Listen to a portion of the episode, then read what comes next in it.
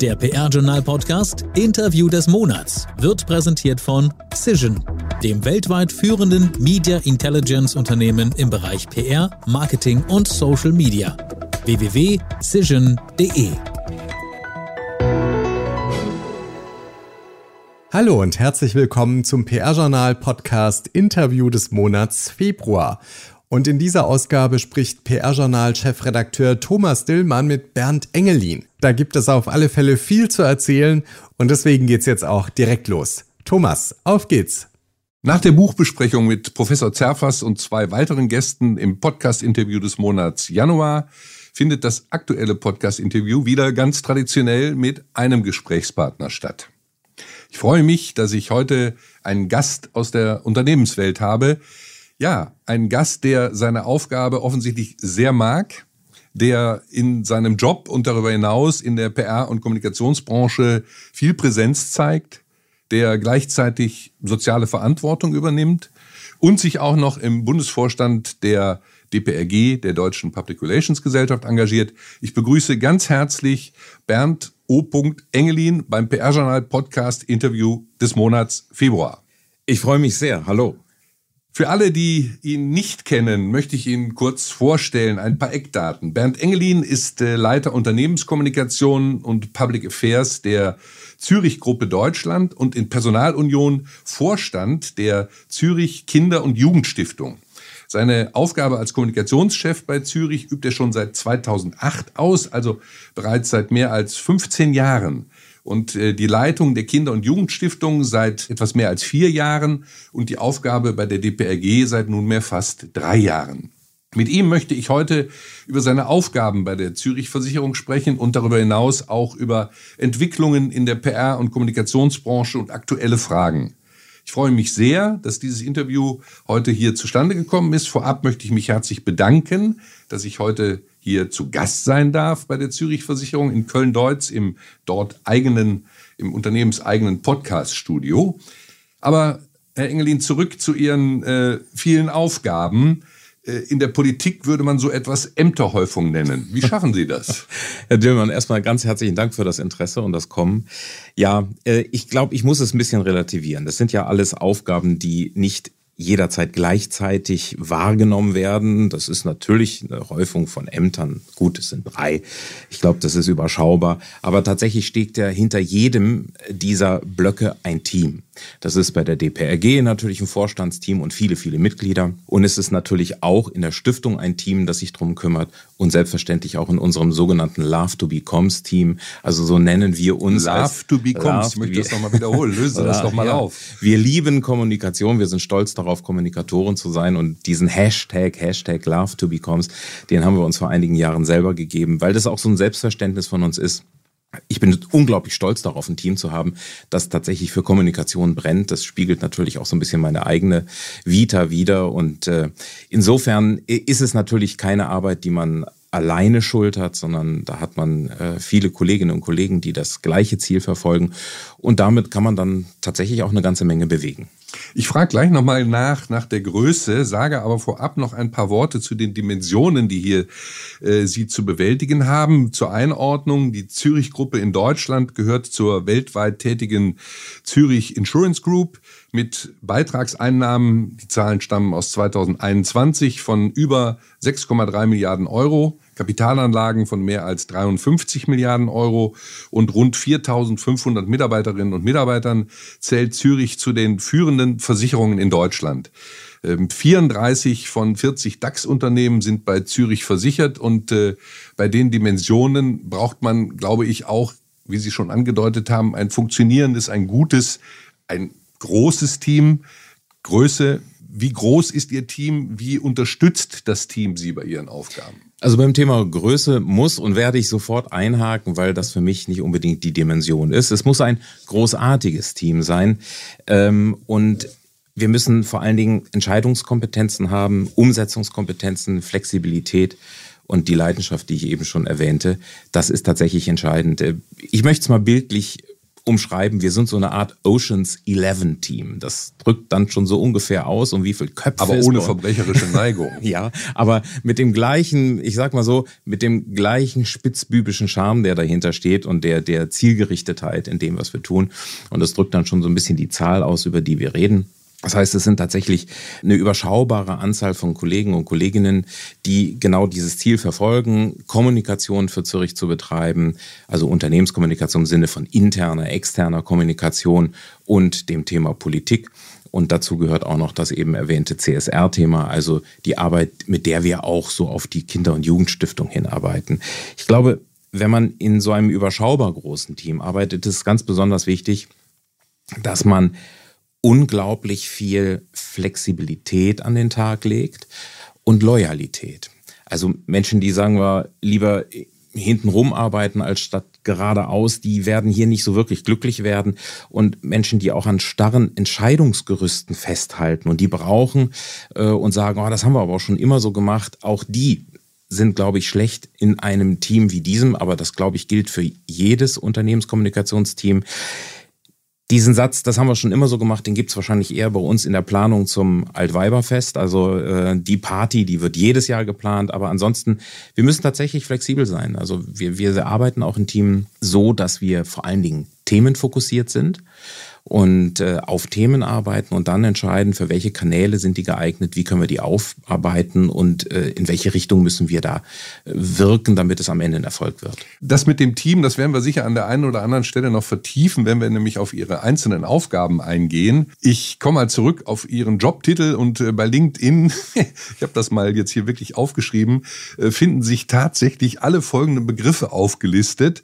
Äh, Corporate Affairs, Internal, External Communications, Transformation, Change Management, Cultural Transformation, Crisis Communications, Corporate Publishing, Social Media, Newsroom Architecture, Communications Strategy, CEO Positioning, Public Affairs, Soziales Engagement, CSR, Sustainability, helfen Sie doch mal bitte unseren Hörerinnen und Hörern und mir und erklären bitte, welche Aufgaben denn nun tatsächlich die wichtigsten sind und im Kommunikationsbereich und äh, welche Schwerpunkte Sie dort verfolgen. Also mir ist gerade aufgefallen, das ist ja noch nicht mal alphabetisch und, und wahrscheinlich auch nicht abschließend.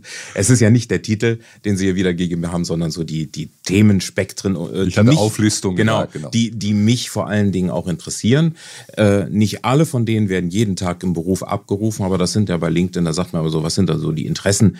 Ähm, und dazu gehören die natürlich. Aber im Kern ist es, und das äh, bestimmt sehr stark das Tagesgeschäft, natürlich die interne Kommunikation, also die Mitarbeiter. Die steht im Vordergrund. Die ist die Basis. Die Basis ist immer, dass wir natürlich ein Unternehmen sind mit viereinhalbtausend äh, Beschäftigten in Deutschland, wo wir erstmal eine Einheit bilden müssen. Und am Ende ist es so, wenn wir eben über elf Kommunikatoren gesprochen haben, dann ist das ja nur die halbe Wahrheit. In Wirklichkeit habe ich ja viereinhalbtausend Mitarbeiter, obwohl die natürlich nicht an mich berichten. Aber es sind alles Kommunikatoren, sind alles Botschafter unseres Unternehmens. Und wenn ich nicht die als erste Ansprechpartner und als erste Stakeholder habe, dann glaube ich, bin ich sehr schlecht beraten. Ich muss erstmal dafür sorgen, dass wir als Einheit auftreten, damit wir dann für unsere Kunden, für unsere Partner da sein können und dass wir darüber dann im nächsten Schritt auch natürlich die Öffentlichkeit informieren. Und das ist genau der nächste Punkt. Mitarbeiter und Pressearbeit oder Mitarbeiterinformation und Presseinformation, Medieninformation. Das sind bei uns keine zwei Bereiche, sondern vor einigen Jahren habe ich das zusammengelegt, einfach aus der Erkenntnis heraus, Heute sind es eben auch die Mitarbeitenden, die über ihre sozialen Kanäle, die über ihre Smartphones natürlich auch kommunizieren. Die Kommunikation hat sich ja in den letzten Jahren gewandelt. Früher waren wir noch so eine Art Flaschenhals und Gatekeeper. Heute sind wir eher der Enabler, dass wir Mitarbeiter auch beraten und unterstützen, tatsächlich kommunikativ wirksam zu sein. Wenn Sie heute mal auf LinkedIn schauen oder auf Insta, wie viele Mitarbeitende aktiv sind, das ist ja durchaus ein Wert an sich. Und damit da nicht alles quer äh, kommuniziert wird, ist es auch ganz gut, wenn wir da manchmal mit dem einen oder anderen Tipp zur Seite stehen und auch die Mitarbeitenden gut informiert sind. Beobachten Sie das auch systematisch, wie Mitarbeiter sich äußern? Und äh, ist es dann vielleicht im Extremfall so, dass da auch mal ein Mitarbeiter angerufen wird, der sich vielleicht nicht so zielführend übers Unternehmen geäußert hat? Also meine Aufgabe ist es nicht, die Mitarbeiter zu stalken. Natürlich machen wir Medienbeobachtung, aber mir liegt es völlig fern, in die Privatsphäre der Mitarbeitenden einzudringen und jetzt plötzlich die, die privaten Accounts von Mitarbeitenden zu überprüfen. Das machen wir definitiv nicht. Ganz klares Nein.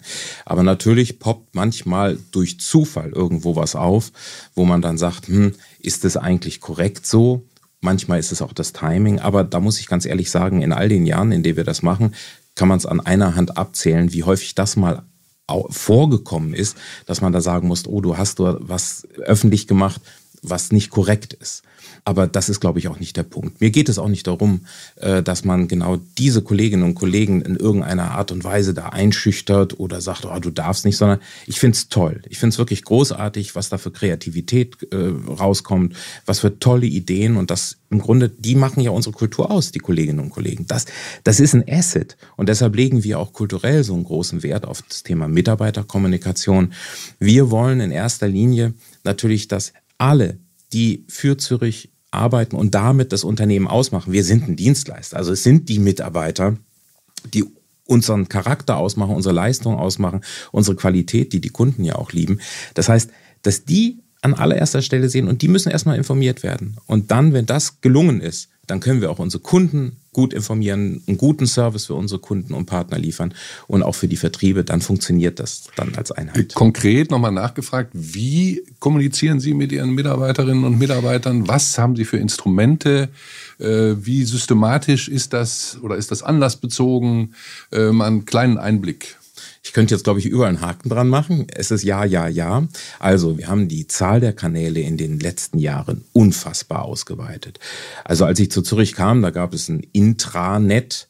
Da hat man ein paar E-Mails verschickt und dann war es das im Wesentlichen. Vielleicht nochmal irgendwo ein Townhall einmal im Jahr. Mittlerweile fahren wir da die ganze Bandbreite. Wir haben also ein, ein Facebook-ähnliches Tool, Workplace nutzen wir. Wir haben verschiedene Online-Seiten, Blogs. Wir haben natürlich auch noch das Intranet. Wir nutzen E-Mails, wir nutzen Videokanäle. Natürlich ist LinkedIn auch ein Kanal, der nach außen und nach innen wirkt. Das ist aber auch ein gutes Stichwort. Bei mir liegt es immer sehr daran, dass wir da transparent sind. Ich hatte eben ja schon erwähnt, Zürich hat sich davon verabschiedet, in Deutschland in- und externe Kommunikation zu trennen. Wir machen das möglichst in einem, sodass wir dann nur noch gucken, okay, vielleicht gibt es die eine Information, die für draußen irrelevant ist, die geben wir nach innen noch mit. Aber wir versuchen das tatsächlich zeitlich und inhaltlich möglichst zu harmonisieren, damit es da kein Lag gibt und kein Gap. Und keine und das, Dissonanzen. Das auch, natürlich. Also interne Kommunikation mit allem, was da dran hängt, an Top 1. Was kommt nach der internen Kommunikation? Ja, also ich will da gar keine großen Abstände aufzeigen. Natürlich ist auch die externe Positionierung von CEO, von anderen Experten und Vorstandsmitgliedern auch ein ganz, ganz wichtiges Thema. Natürlich aber auch die Themenpositionierung. Wir haben gewisse Themen, die sehr stark für Zürich stehen, beispielsweise das Nachhaltigkeitsthema. Das ist uns sehr, sehr wichtig. Dazu gibt es auch eine ganze Menge zu sagen. Aber Schauen wir mal in die Welt um uns herum. Es gibt viele aktuelle Polykrisen. Es gibt politische Themen, die auch immer einen Bezug haben zum Thema Versicherung. Es gibt das Thema Umweltkatastrophen, das hat auch natürlich einen großen Versicherungsbezug. Und es gibt Service-Themen. Also da gibt es natürlich ein, eine Planung, eine Kommunikationsplanung, wo wir sagen, zu diesen und jeden Themen wollen wir uns gerne positionieren. Da haben wir auch was zu sagen. Aber das bedeutet gleichzeitig im Umkehrschluss auch, dass ein Kommunikator sagen muss, nur um online Kanäle zu füllen, sich auf jedes Thema zu setzen, ist keine Strategie. Das ist äh, Hilflosigkeit, um einfach nur Volumen zu erzeugen. Also das heißt, man muss auch sehr stark damit umgehen können, äh, auch im Hause zu sagen, na, das Thema, das ist vielleicht interessant für dich und wichtig für das Projekt, aber es muss Relevanz besitzen. Und dieses Relevanz besitzen. Das ist für uns überhaupt das Kriterium, das nachher entscheidet, wie in jeder guten Redaktion auch, können wir und sollten wir darüber kommunizieren oder nicht. Nun sind Sie sicherlich in diesem Rahmen auch mit unangenehmen Themen konfrontiert. Ich erinnere mich natürlich an äh, das A-Hochwasser im Sommer 2021. Sie haben dann, äh, wenn ich es richtig weiß, im vergangenen Jahr eine Pressereise gemacht mit Journalisten, haben sich vor Ort ein Bild gemacht, wie es jetzt ein Jahr später aussah und haben aber natürlich auch oder generell die Versicherungswirtschaft relativ viel öffentliche Kritik einstecken müssen. Wie gehen Sie mit dieser Kritik um und wie sehr sind Sie selbst bei Zürich davon betroffen? Ich muss ganz ehrlich sagen, diese Kritik in dieser Art der Schilderung, die hat mich auch in keiner Art und Weise erreicht. Und ich muss wirklich auch ganz, ganz deutlich sagen, dass unser Haus und viele andere auch, also da spreche ich wirklich auch für die Branche, die haben sich eben nicht weggeduckt in der Situation, sondern wir haben wie viele und die allermeisten Bürger in dieser Situation in Deutschland, insbesondere auch in der Region, aber auch weit darüber hinaus geholfen. Das heißt, wir haben in unserem Hause sofort entschieden, wir müssen jetzt über Bereichsgrenzen, über Disziplinen hinweg helfen. Wir haben am Nürburgring in der Eifel sofort ein Lagezentrum errichtet. Wir sind dahin gefahren, haben unsere Tische dort aufgebaut und waren für die Bürger vor Ort. Und da war es in der Situation sogar völlig nachrangig, ob die jetzt bei uns versichert waren oder in anderen Häusern. Wir haben geholfen. Und das ist ein ganz, ganz großes Prinzip. Und deshalb sage ich, ich kann diese Einschätzung und diese Beobachtung nicht teilen. Ich selber, ja gut, es gab ja schon eine Berichterstattung immer mal wieder, wo man. Ich kenne die, ja. aber das ist, da muss ich wirklich sagen, ja. das ist die absolute Ausnahme, wenn es da tatsächlich zu diesen Problemen gekommen ist. Wir waren und sind, in vielen Fällen ist das ja auch noch gar nicht abgeschlossen, leider, äh, total bemüht und allen Ernstes bemüht, den Menschen dort zur Seite zu stehen. Und das haben wir auf der Versicherungsseite gemacht, also ich sage jetzt mal so, auf der vertraglichen Seite, aber auch persönlich. Unsere Mitarbeitenden sind da hingefahren. Wir haben dafür freie Tage gewährt, sind da hingefahren, haben vor Ort geholfen. Ich war. Und das, haben, das hat die Kommunikation koordiniert? Das, wir, ach, das, da geht es nicht darum, wer es koordiniert, sondern wer es macht. Und da haben wir alle in unserem Hause gemacht. Ja, es sind, das war ja ein Sommer, Sommermonate, da sind Leute aus dem Urlaub zurückgekommen. Ich bin äh, keine 36 Stunden später, war ich morgens um 6 Uhr im Bad 9a an der freien Tankstelle. Da war ich mehr oder weniger äh, mit dem technischen Hilfswerk und der Feuerwerk noch alleine. Da waren die ganzen Helfertruppen euch da. Also wir, wir waren alle sehr schnell da und persönlich betroffen und haben geholfen.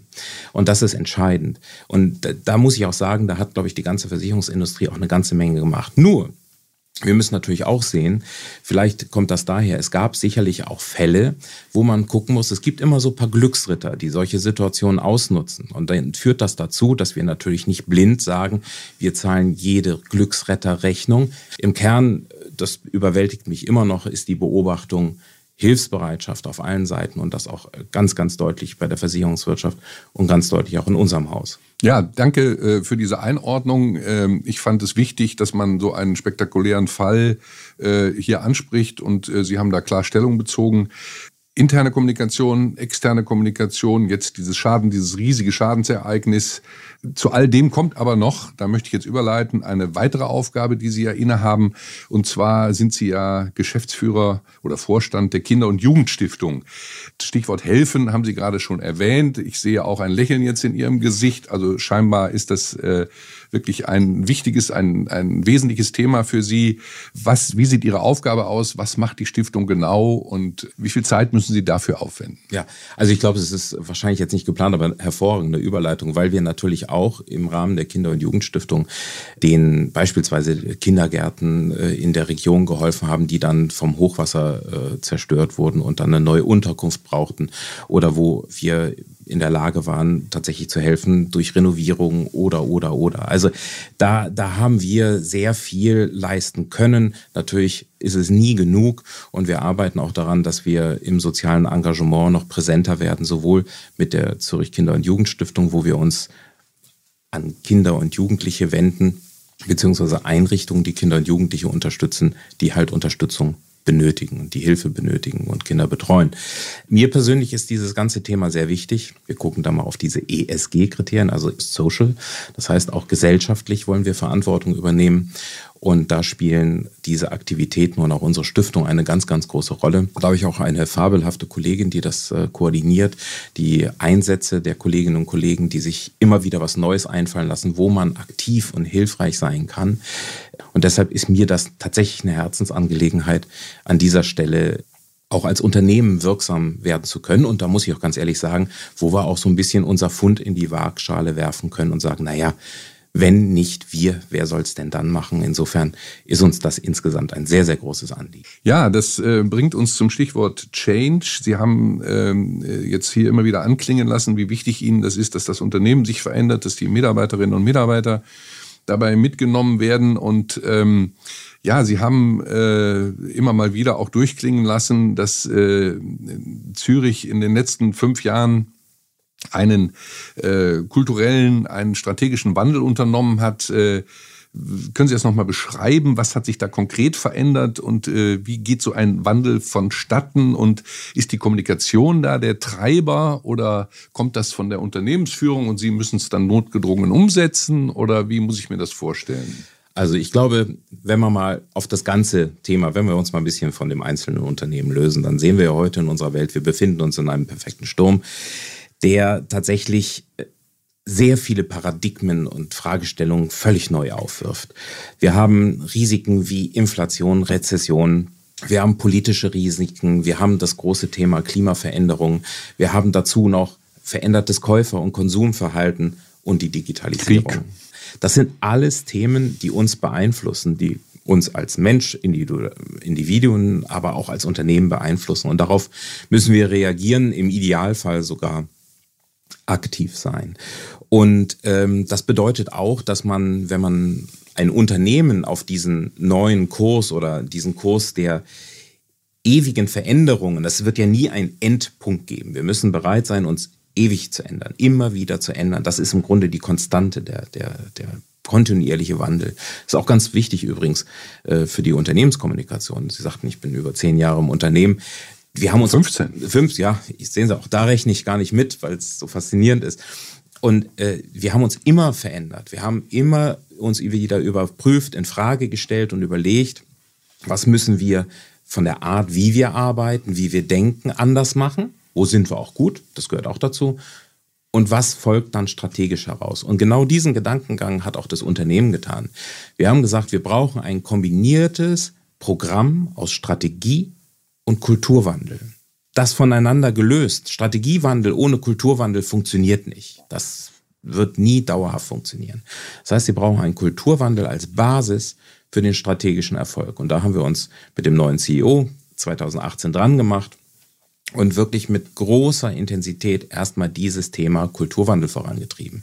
Das hatte mitunter, und jetzt kommen wir vielleicht auch wieder zu dem Thema interne, externe Kommunikation, wo liegen die Gewichtungen, die Folge, dass wir uns in den ersten Jahren auch in der externen Kommunikation bei gewissen Themen eher zurückgehalten haben. Wir haben gesagt, wir müssen erstmal unsere Hausaufgaben machen. Wir müssen das Unternehmen neu aufstellen. Wir haben das große Glück, dass wir hier in einem neuen Gebäude sitzen können, was würde ich jedem empfehlen, einen unglaublichen Impact auf Kultur hat, im positivsten Sinne. Und dann haben wir gesagt, auf Basis dieser Kultur können wir auch unsere Strategie neu ausrichten, damit wir bestens aufgestellt sind für die Herausforderungen, die da draußen auf uns warten, auf die neuen Anforderungen unserer Kunden, auf die Anforderungen unserer Partner, beispielsweise im Vertrieb. Und das funktioniert erstaunlich gut in diesem Double. Und all das funktioniert nicht, und dann komme ich auf den Kern der Frage, mhm ohne die Unternehmenskommunikation. Also wir, wir müssen eine Communicative Organization sein. Und da sitzt die Unternehmenskommunikation zwangsläufig am Tisch der Geschäftsführung oder im Vorstand, damit man nicht nur Befehlsempfänger ist. Dann geht, früher ging mal die Tür auf und dann, wir haben hier beschlossen, könnt ihr mal eine Meldung draus machen sondern wir sind Mitgestalter von Prozessen, sitzen drin und können sehr früh und rechtzeitig schon sagen, so, das müsste man aber vielleicht aus dem Aspekt so und so machen. Und dann komme ich auf den zweiten Aspekt, das ist nicht nur Kommunikation, sondern die Themen, die ich gerade angesprochen habe, sind ja heute alles auch politische Themen. Ja, das heißt, man muss dann auch denken, Kommunikation und Politik im Einklang bringen. In welche Richtung müssen wir wie gehen und wo müssen wir möglicherweise auch noch Flöcke in den Boden rammen? Also ist ein sehr komplexer Prozess, aber tatsächlich ist es so, dass man hier unbedingt der Kommunikation einen hohen Stellenwert einräumen muss. Und für unser Haus kann ich sagen, ist das tatsächlich der Fall. Braucht man da nicht sehr viel Geduld, weil ich glaube, äh, das, was Sie jetzt hier skizziert haben, äh, erreicht ja auch äh, viele Mitarbeiterinnen und Mitarbeiter ganz persönlich. Sie müssen sich möglicherweise in ihrem eigenen Verhalten, in ihrem Kommunikationsverhalten, in ihrem beruflichen Büroalltag verändern, sich öffnen. Das ist ja ein Wandel, der mitunter ähm, Zeit braucht und schwierig ist. Wie, wie, wie lösen Sie das, um jetzt diese eine Nachfrage noch an der Stelle zu stellen. Ähm, ganz, ganz wichtiger Punkt sogar. Äh, sie brauchen Geduld, weil sich Kultur nicht verordnen lässt. Kultur entwickelt sich. Und deshalb muss man dem auch Zeit geben. Der eine kann sich schneller darauf einstellen, der andere vielleicht weniger schnell. Und wir haben im Rahmen dieses Kulturwandels beispielsweise jetzt mittlerweile eine Kultur des Duzens. Ja, unser CEO hat gesagt, so, ich bin der Carsten und wir können uns gerne duzen. Das wird nicht verordnet, da gibt es keinen Vorstandsbeschluss und keine Pflicht, sondern das ist ein Angebot das könnte man jetzt, glaube ich, noch weiter äh, ausweiten, das Thema, aber Sie sind dort auch im Expertenkreis äh, Public Affairs und äh, das ist ja ein Thema, das Sie ja sozusagen auch mitbedienen im Rahmen Ihrer Funktionsbeschreibung. Aber Sie haben sich mit dem Thema Public Affairs auch im Rahmen, sagen wir mal, einer äh, Berufsentwicklung beschäftigt, weil wohl festzustellen ist, dass das Thema Public Affairs immer stärker äh, in den Kommunikationsbereich hineinspielt und umgekehrt. Und äh, da stellt sich die Frage, ob diese Positionen wie in vielen Unternehmen zukünftig noch getrennt sein werden oder ob das nicht an einer Stelle zusammenläuft. Also ich würde es gar nicht so sehr an Titeln oder Köpfen festmachen. Ähm, entscheidend ist tatsächlich der Mindset. Für mich war schon früh, sogar vor Beginn des Einstiegs in, in die Unternehmenskommunikation sehr deutlich, äh, dass Politik ganz, ganz wichtig ist. Ich war äh, ganz früher mal für die Konrad-Adenauer-Stiftung in Washington, D.C. tätig für eine kurze Zeit, habe dann ein Projekt gemacht und äh, da merkt man natürlich sehr stark, wie da Verbindungen und äh, Schnüre laufen, Entscheidungswege laufen und was man tun muss, um gewisse Themen auch in der Entscheidung, aber auch in der Kommunikation platzieren zu können. Ähm, mittlerweile, ich hatte eben schon die Polyrisiken erwähnt, denen wir ausgesetzt sind, merken wir ja, dass viele Themen, mit denen wir kommunikativ umgehen müssen, natürlich auch einen politischen Bezug haben. Ne? Das ist das Thema Nachhaltigkeit, das ist das Thema Energiewende, der Umgang mit und in Corona. Das ist jetzt das Thema mit dem äh, äh Krieg in der Ukraine. Insofern es lässt sich nicht trennen. Und wir haben auch andere, gerade als Versicherer, auch andere Themen, wo wir tatsächlich auch mit der Politik reden müssen, weil es da um Gesetzesentwürfe geht. Wir, hatten gerade das Thema mit der A-Flut. Da geht es ja auch um die Neuregelung der Elementarschutzversicherungen. Da muss man auch mit der Politik reden. Was ist machbar? Was ist sinnvoll? Welche Weichen sollten gestellt werden, damit solche Unglücke für die Menschen sich nicht wiederholen? Insofern da merkt man an diesen Beispielen sehr deutlich, dass es einen sehr, sehr engen Bezug äh, zwischen Politik und Kommunikation gibt. Insofern, glaube ich, sind äh, Unternehmen heute sehr gut beraten, dass sie das Thema Politik und Kommunikation immer gemeinsam denken. Ob es nachher die Abteilung oder der Bereich Corporate Affairs ist oder der Bereich Unternehmenskommunikation der Politik mitdenkt, das finde ich ist erstmal nachrangig. Wichtig ist der Mindset, dass Politik immer mit Kommunikation gedacht wird. Mhm.